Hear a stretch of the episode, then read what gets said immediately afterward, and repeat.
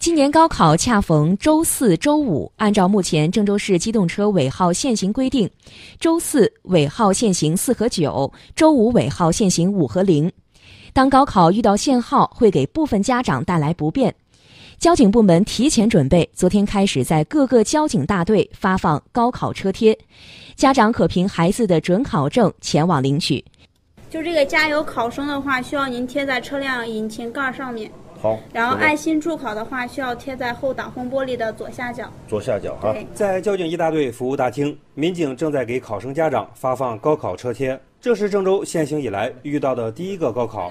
很多车辆正好限行的家长都犯了愁，准备借车嘛，或者说给孩子弄一个自行车，但总是没有自己车开的方便嘛。他不是西三环的外边不限，俺是新一中，我想把车停到那西三环外边，那一天不开回来是不方便，俺那天晚上得坐公交车回来，太远呢。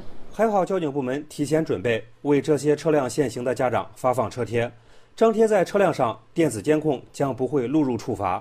这样的便民措施获得了大家的一致好评。可感谢这政府，真的替考生家长也考虑了。这就是既有原则性又有灵活性，体现了人文关怀、为人民服务的这个心始终放在第一位，我觉得是非常好的。有了这个车贴，家长们可以轻松一点，但有些事情还是要注意。